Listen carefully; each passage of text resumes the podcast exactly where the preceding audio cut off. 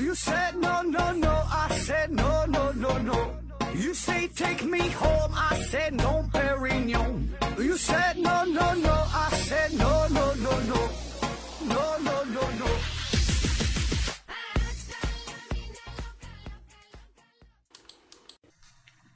拼命探索，不计后果。欢迎您收听《思考盒子》，本节目由喜马拉雅平台独家播出。嗯、还是给自己做一个小宣小宣传小广告啊。嗯、首先是对于节目哈，多留言、多点赞、呃转发啥的啊。还有呢，就是可以加入咱们的微信群哈。入群的方式是先关注我的私人微信号“思考盒子”的拼音“思思考考和和子子”，找到我啊，加我的私人微信，然后呢，我给你拉入到我们的粉丝群啊，在群里边咱们一起嗨一下。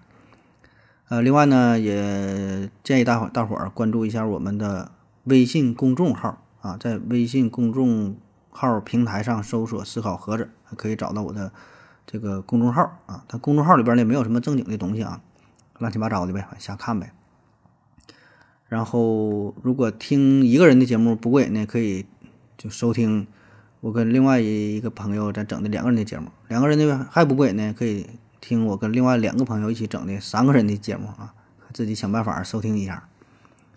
呃，如果听音频还不过瘾的话呢，可以看视频啊，可以在抖音、今日头条、西瓜视频上搜索“思考盒子”，可以看到我们的视频节目。你看，咱是多平台、多渠道、多种形式，哎，都有啊，越做越大了。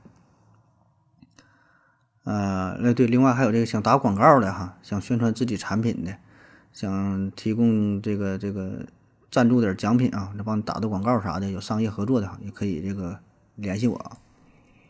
好了，咱是进入正题了，开始今天回答听友问。第一个问题，子飞帅提问说：人在强超声或次声环境下会有感觉吗？啊，说这个超声波和次声波啊，这个它保证会有感觉呀。你待了时待时间长的话，它保证不舒服啊。虽然你听不到，但是你身体会很诚实啊。呃，比如说次声波哈，你待时间长了，人体这个呃引起这个身体内脏啊一些共振啥的啊，很难受。美国曾经有个物理学物理学家罗伯特伍德，他呢就做过这么一个实验，他呢是在一个剧院当中啊，剧院就正常演节目呗，演剧呗，大伙坐这会儿就看呗。然后呢，看的过程当中呢，这个罗伯特伍德就悄悄地打开了这个低频的，嗯、次声的这个仪器，放出这个次声波。然后这帮人看看戏就感觉不舒服啊，怎么就不得劲儿呢？戏没看完呢，就慢慢就都走了啊，整个剧场没有人了。然后如果他把这个仪器关了的话，哎，大伙儿就没有什么反应，哎，就恢复正常啊。这就是一个很著名、很典型的次声波的一个实验啊。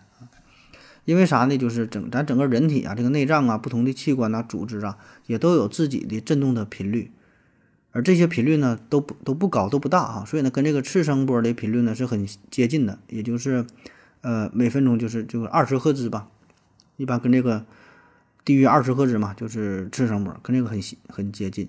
所以呢，如果外界的次声波跟体内的内脏的这个振动频率相似相同的时候，就会引起内脏的共振。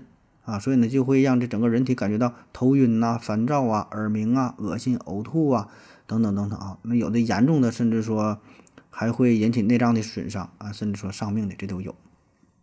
这是次声波，还有一个呢，就是你说这个超声波啊，超声波，超声波这事儿好像在医学上挺常见的，对吧？咱到医院做个检查，开个超声啊，做个做个超声看看，这挺挺常用的。那么这个事儿有没有损害呢？呃。这就得结合着具体的它的频率啊，它的这个强度啊，因为它的作用不一样。咱在医疗上常用的这叫诊断用超声，它呢是低强度的，所以呢几乎是无害的。你看很多孕妇她没法做 X 光，没法拍 CT，对吧？但是呢她能做超声啊，这个不影响。呃，那还有一种呢就是治疗用超声啊，这就比较狠了，这就是能量比较大了哈，高强度聚焦啊，这种就是存在一些危险性的。啊，所以说你说这个有没有感觉？那你说啥叫感觉，对吧？都给你带来这些影响、这些损伤了，你保证会有感觉。下一个问题，用水洗水提问说，经济学是不是社会科学里最接近科学的一门学科啊？说这个经济学和这个科学，呃，这事儿吧，咱得先明确一下大的概念啊。科学吧，科学划分呢，它有三大领域啊，分别是自然科学、社会科学、思维科学，哎，这三类都叫科学。那所谓的自然科学，就咱平时总说的啊，包括天文呐、呃物理呀、化学啊、生物啊，这个都叫自然科学，这也是通常我们常说的科学。那实际上呢准确的说法，准确的说法应该叫自然科学啊。第二个呢，叫做社会科学，你看这也叫科学，这叫社会科学，是研究各种社会现象的，比如说社会学、经济学、政治学，叫社会科学。第三类呢，叫做思维科学啊，思维科学，呃，是研究思维活动规律和形式的科学。哎，这这这有一种。所以呢，你这个问题呢，应该是说想问说，呃，经济学是不是社会科学里最接近自然科学的一门学科，对吧？这个才正才才是才更准确点啊。那其实这个社会科学它涵盖的范围非常非常广哈，包括经济学、政治学、法学、伦理学、历史学、社会学、心理学，呃，教育学、管理学、人类学、民俗学、新闻学、传播学等等等等啊，这些都叫做社会科学啊。那在这其中呢，有这么几个是比较特殊的啊，比如人类学、心理学、考古学，这个就是社会科学和自然科学交叉的学科。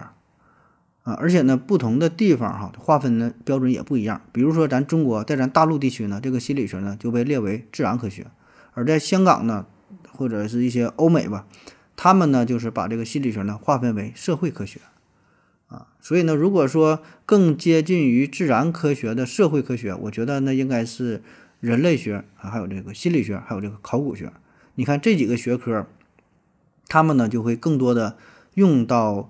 呃，自然科学的一些呃方式方法啊，包括一些一些思维啊，一些逻辑上啊，就说这个跟这个自然科学是呃联系的比较近啊。当然，这里边你说这个经济学，这也会用到很多与自然科学相关的知识和理论哈，这都是交叉的呀，它并并不是绝对自己这个独立起来的。下一个问题，格式化好声音提问说，长得帅被骚扰怎么办啊？啊，这我真心不会了。这个我也是受到这个问题的困扰啊，天天这问题想了这么长时间，是天天犯愁哈，也是想不到什么好的办法。长得帅被骚扰啊，有经验的朋友可以留言啊。下一个问题，瘦马提问说：何总，问回答问题节目的片尾曲叫啥啊？这个曲子唱的是什么？我每次听了这个曲子啊，呃，总有一种穿越回到小时候睡在母亲怀里的安全感，很温暖也很催眠啊。不知道是不是只有我才有这种感觉啊？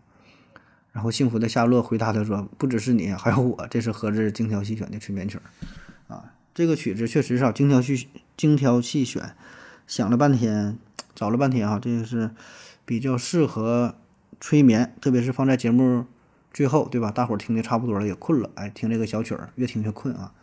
这是费加罗婚礼上的一个选段啊，叫呃微风轻拂的时光吧，还是叫什么今夜？”微风轻拂啊，反正就这几个字儿吧，你你搜一下《费加罗婚礼》，然后微风轻拂。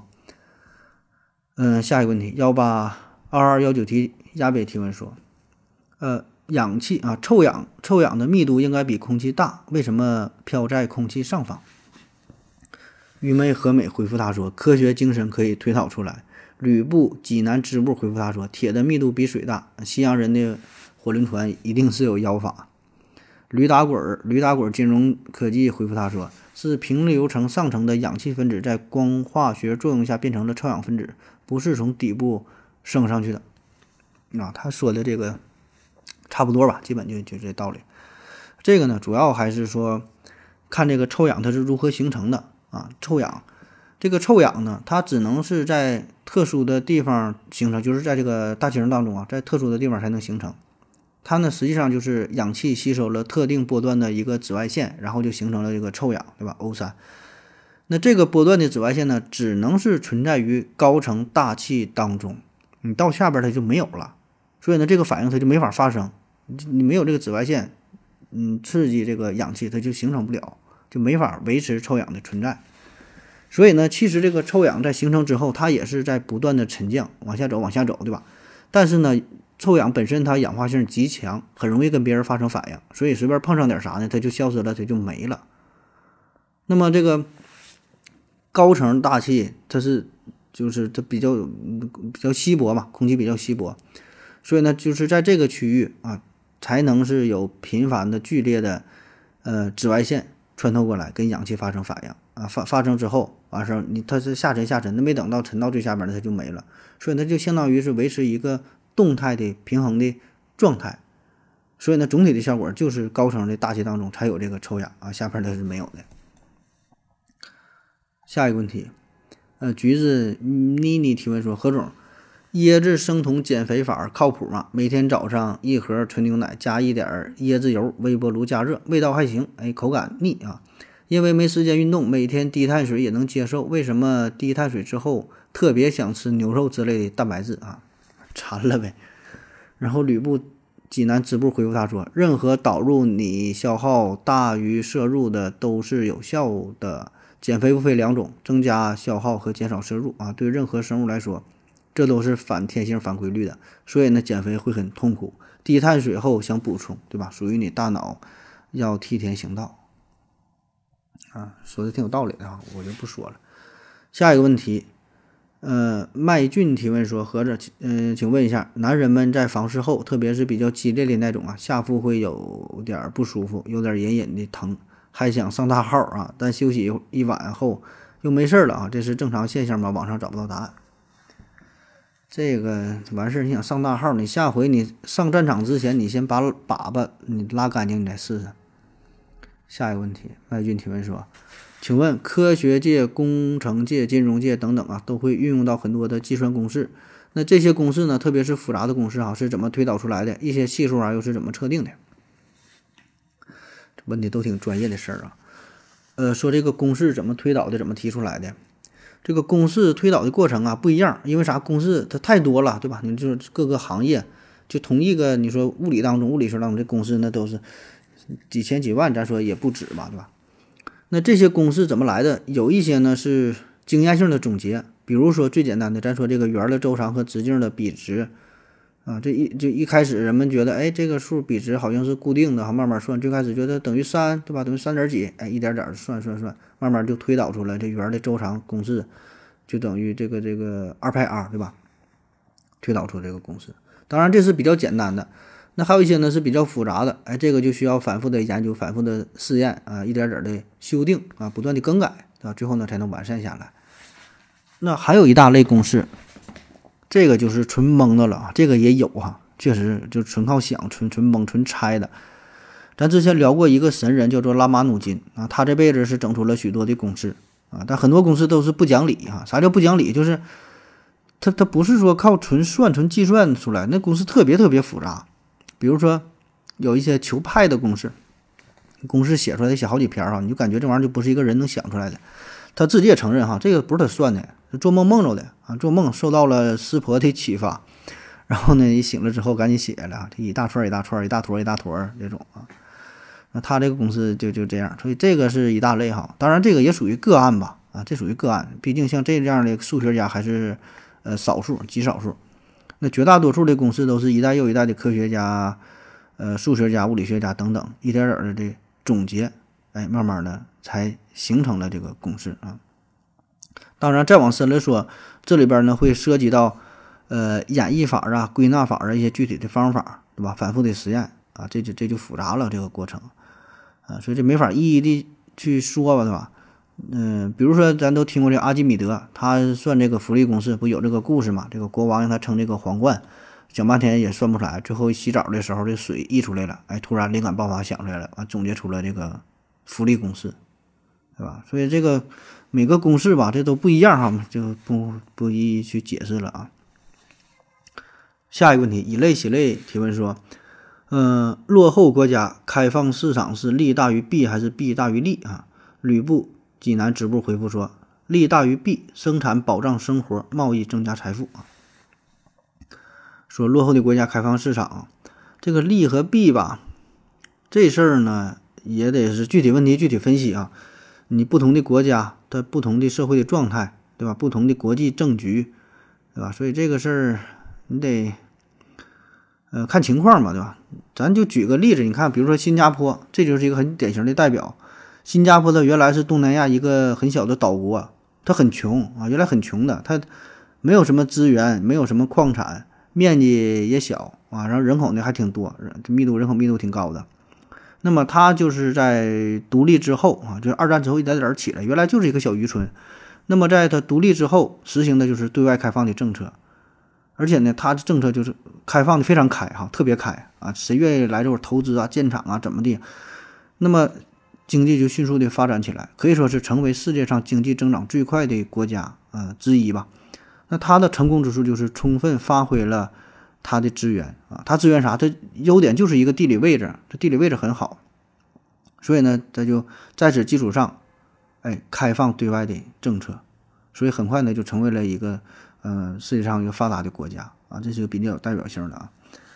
嗯，当然这个事儿咱说划分两头说，对吧？这个是挺好的，对吧？开放之后成功了，那也有不成功的，对吧？就是这玩意儿你要玩不好的话，本身这个国家贫穷落后，然后呢你也对外开放，结果呢带来的是其他国家对你这个国家更严酷的剥削压榨，所以呢最终结果可能不但没不利于你的发展哈，那反而呢是压制了你的发展，把你的资源的这个这个呃获取了啊，但是没带来相应的发展。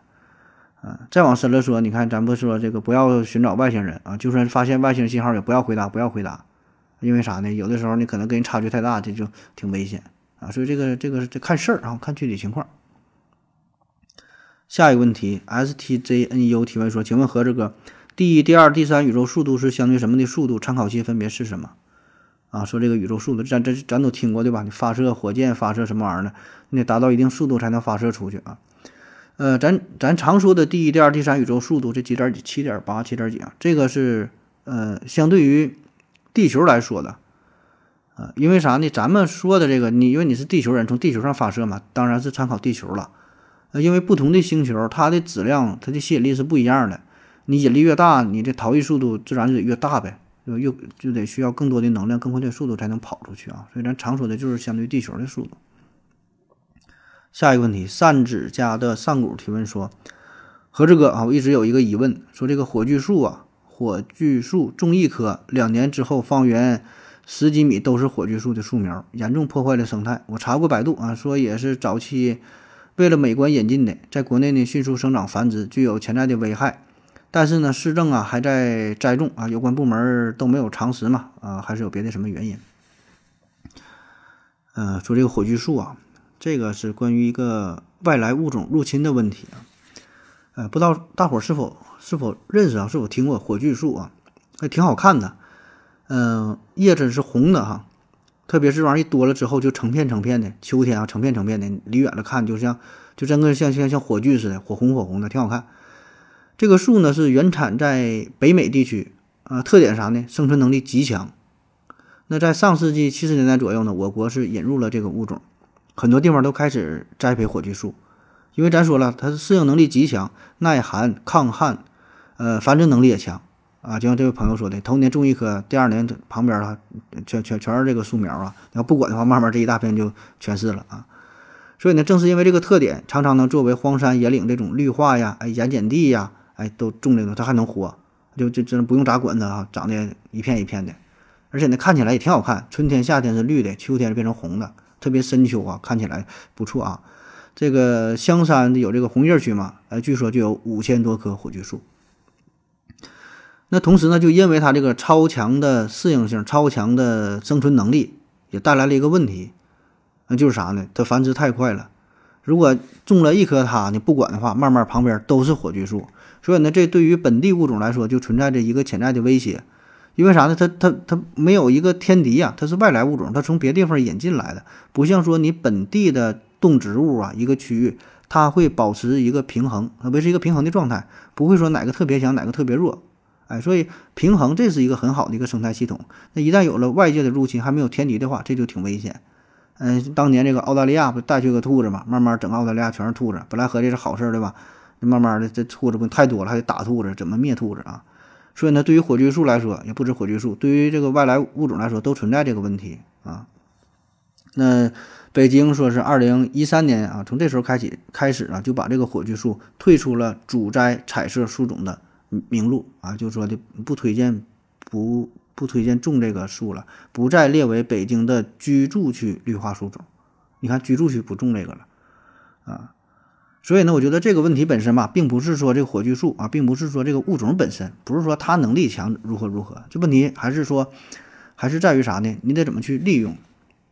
你看，咱说这个北京这不是把这火炬树退出了，呃，居住区绿化嘛，对吧？确实居住区不太适合你，你可以种点别的，但是呢，它可以用于荒山野岭啊，对吧？一些一些风沙地方比较大呀，环境比较恶劣的地方啊，对吧？植树造林呐，你就用它呗。对吧？适应能力强，根系发达，有良好的护坡固地的作用、固沙的作用，你不用咋管它。哎，有的是就是在这个什么人人为破坏呀，这个森林火灾之后啊，它还有很强的生命力，非常顽强。所以这个就是它的优势，对吧？你得看它怎么用啊。而且呢，它这个枝干含水还非常高，油脂量含含的是比较少，所以呢不易燃，还可以作为很好的天然的防火隔离带。啊，所以呢，这个就是它有它的优点，它有它的缺点，所以这个优缺点它总是相对的、相辅相成的，就看你怎么利用这个物种。那你合理的利用，那给你带来的就是好处呗。你没整好，那就是一个外来的入侵物种啊。下一个问题哈，凉凉，啊，最后一个问题了吧？这是凉凉 LG 提问说，呃，恐龙没有灭绝啊，其中一个分支演化成鸟类，这个结论是怎么得出来的？我记得二十年前呢。我上小学的时候呢，课文里还描述说这个恐龙已经灭绝了。上初中的时候呢，生物课讲到这个始祖鸟，呃，只说这个始祖鸟是鸟类的祖先，话里话外呢也没有提到始祖鸟和恐龙有什么关系。是课本知识有很大滞后性，还是说这个结论是，呃，近十几年来才确认的？然后下边，下边这个驴打滚金融科技回复他说，呃，赫胥黎提出来的吧，十九世纪末的时候，这个问题不是定论，中间还有好多问题呢没有解决。吕布济南支部回复他说：“呃，恐龙历经了三个纪啊，支配了地球很久。这里的支配呢，意思是种群数量上、活动范围上的优势，不是指完全垄断。同时期呢，原始鸟类、原始哺乳动物、昆虫啊，也是有的啊，它们跟恐龙是共享地球资源。嗯，始祖鸟哈，始祖鸟、恐龙还有当今的鸟类这三者的关系哈，到底这个？”现在的鸟是不是从恐龙变的啊？始祖鸟是不是鸟的祖先？始祖鸟是不是由恐龙来的？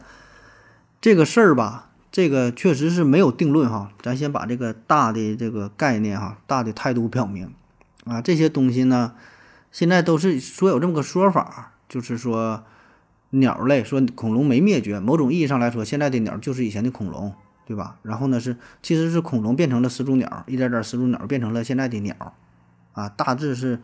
这么个关系啊，但是说是不是呢？不知道啊，不知道，没有什么确切的证据。所以呢，你说这个课本上，他也不敢说把这个就当成一个定论啊，他只是提了一句说有这么个事儿啊。更多的呢，现在科学家也是研究呢啊，但是真心没研究明白。因为这里边有一个问题，就是始祖鸟的化石非常少。你看恐龙化石很多，对吧？经常新闻报了哪又发现恐龙又有什么恐龙蛋了。但始祖鸟的化石很少，直到现在好像也就是十几个吧，就是记录在案的就始祖鸟的化石就十多个，很少啊。咱随便扯几句吧，既然没有定论，就可以随便瞎扯了啊。嗯，说一个比较著名的这个始祖鸟发现的案例啊，这个发现其实挺晚的，一八六一年，呃，在德国巴伐利亚啊，在这个地方，呃，一个侏罗纪晚期的石灰层当中，呃，发现了一具。呃，古老的带有羽毛的恐龙化石，当时认为这是一个带有恐带有羽毛的恐龙化石，所以呢，这就很神奇了啊！以前恐龙它都没有毛，没有羽毛。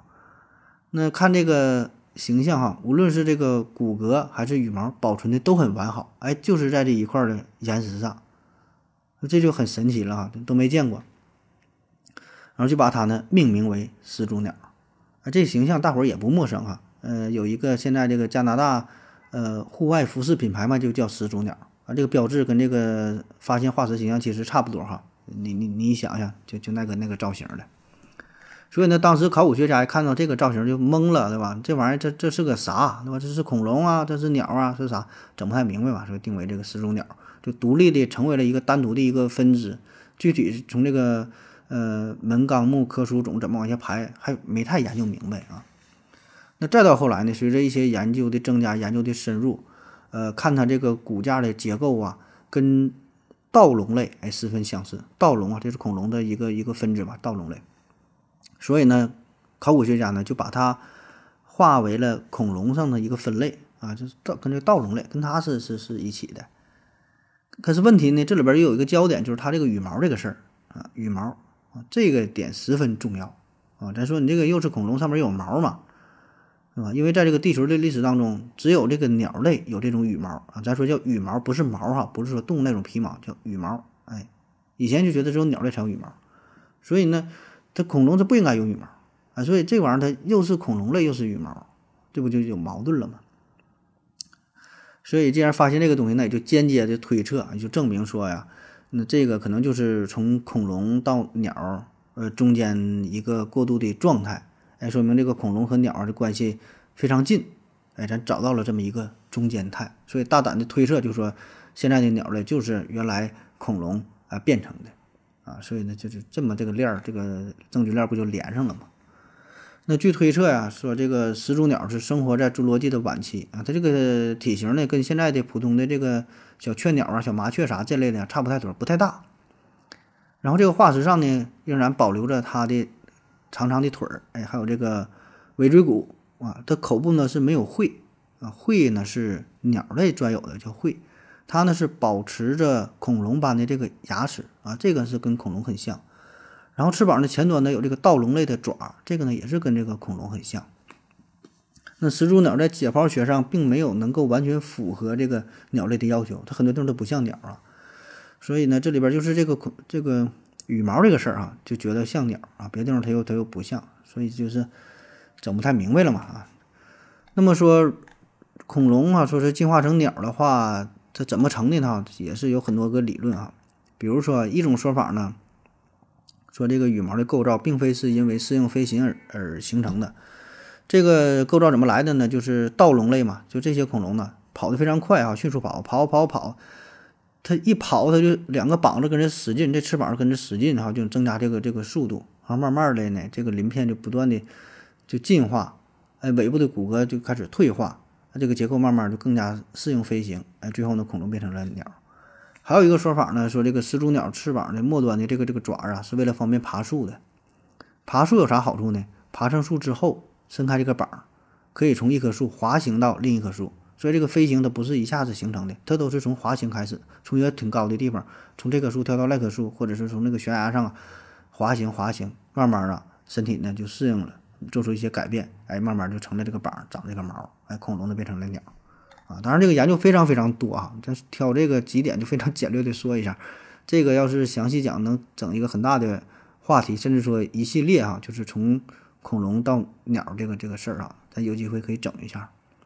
好了，今天节目这样就是就就是这样哈，感谢各位收听，谢谢大家，再见。感谢您的聆听。如果您也想提问的话，请在喜马拉雅平台搜索“西西弗斯 FM”。在最新一期的节目下方留言即可，欢迎您的参与，我在这里等你哦。